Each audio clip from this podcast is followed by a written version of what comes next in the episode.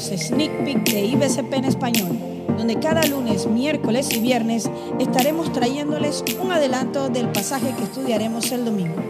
Toma nota y compártelo en tus redes sociales con tus amigos.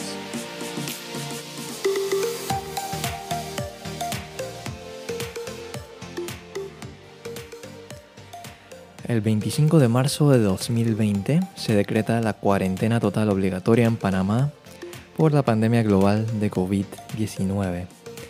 Todos fuimos testigos del gran cambio que ocurrió en cómo vivimos, la forma que trabajamos, estudiamos e inclusive cómo asistimos a la iglesia. Sin querer entrar en detalle de algo que creo que ya todos conocemos bastante bien, Solo quiero concentrarme en un aspecto bastante interesante de esas primeras semanas de cuarentena. Una de las tendencias que se hizo bastante evidente fue la explosión de lo que se conoce hoy en día como las compras por pánico, en donde las personas se abastecieron con cantidades impresionantes de alimentos, artículos de necesidad básica, agua, enlatados y sobre todo, por alguna extraña razón, papel higiénico. Muchas personas llegaron a pensar que los supermercados cerrarían también y que no se tendría acceso ni siquiera a alimentos. Y el pánico se expandía entre la población, lo que hacía que compraran mucho más de lo que necesitaban. Creo que ese es un ejemplo bastante claro de lo que puede suceder con los seres humanos cuando la ansiedad y la preocupación toman el control de muchos. El hecho de quedarse sin alimentos, sin sustento, es un miedo visceral con el que todos podemos identificarnos. Y si nos ponemos a reflexionar, muchas de las ansiedades que tú y yo pudiésemos llegar a experimentar día tras día, de alguna u otra manera son una extensión de eso.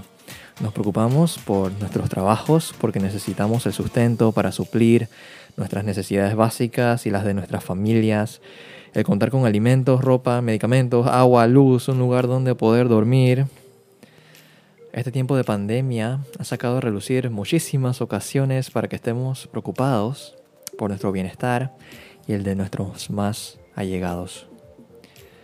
La Real Academia Española define la palabra preocupar como dicho de algo que ha ocurrido o vaya a ocurrir que produzca intranquilidad, temor, inquietud. Si es cierto la preocupación nos incita a ponernos en movimiento por el bien nuestro y de otros, pero el problema está en cuando permitimos que la preocupación nos lleve a estar y vivir con intranquilidad, temor y ansiedad. Es la intranquilidad que te roba la paz, que no te permite pensar, que te quita el sueño y aunque no tengas coronavirus, puede llegar a ser asfixiante. Podemos llegar a pensar que el fin más grande de nuestras vidas es el dinero porque con eso podremos satisfacer estas necesidades básicas y librarnos de la ansiedad de una vez y para siempre, cuando sin darnos cuenta lo único que hacemos es redirigir nuestro afán de necesito alimentos a necesito más dinero. Jesús en el Sermón del Monte desde el capítulo 6, versículo 24, que es el que empezamos a ver esta semana, empieza a atacar directamente el corazón de la ansiedad en el hombre empieza a explicar cómo sus seguidores y discípulos vivirían vidas radicalmente diferentes a las del resto, y como ejemplo de ello se verían cómo ellos se enfrentan a la ansiedad y el afán. Para quienes piensen que el dinero es el fin de todas las cosas, Él les dice en el versículo 24, nadie puede servir a dos amos, no se puede servir a Dios y al dinero. Por un lado, el servicio de un esclavo es únicamente para un amo, y por otro lado, el amo tenía la responsabilidad de cumplir con su parte y proveer para su siervo. En otras palabras, lo que Jesús está diciendo es, si sirves a Dios es porque verdaderamente dependes de Él y crees que Él en su fidelidad y su gracia te proveerá de todo lo que necesitas. Es por eso que Jesús inicia el siguiente versículo con esta premisa. Es como decir, ya que ustedes sirven verdaderamente a Dios y Dios es su amo, su único Señor, entonces, versículo 25, no se preocupen por la vida diaria, si tendrán suficiente alimento y bebida o suficiente ropa para vestirse.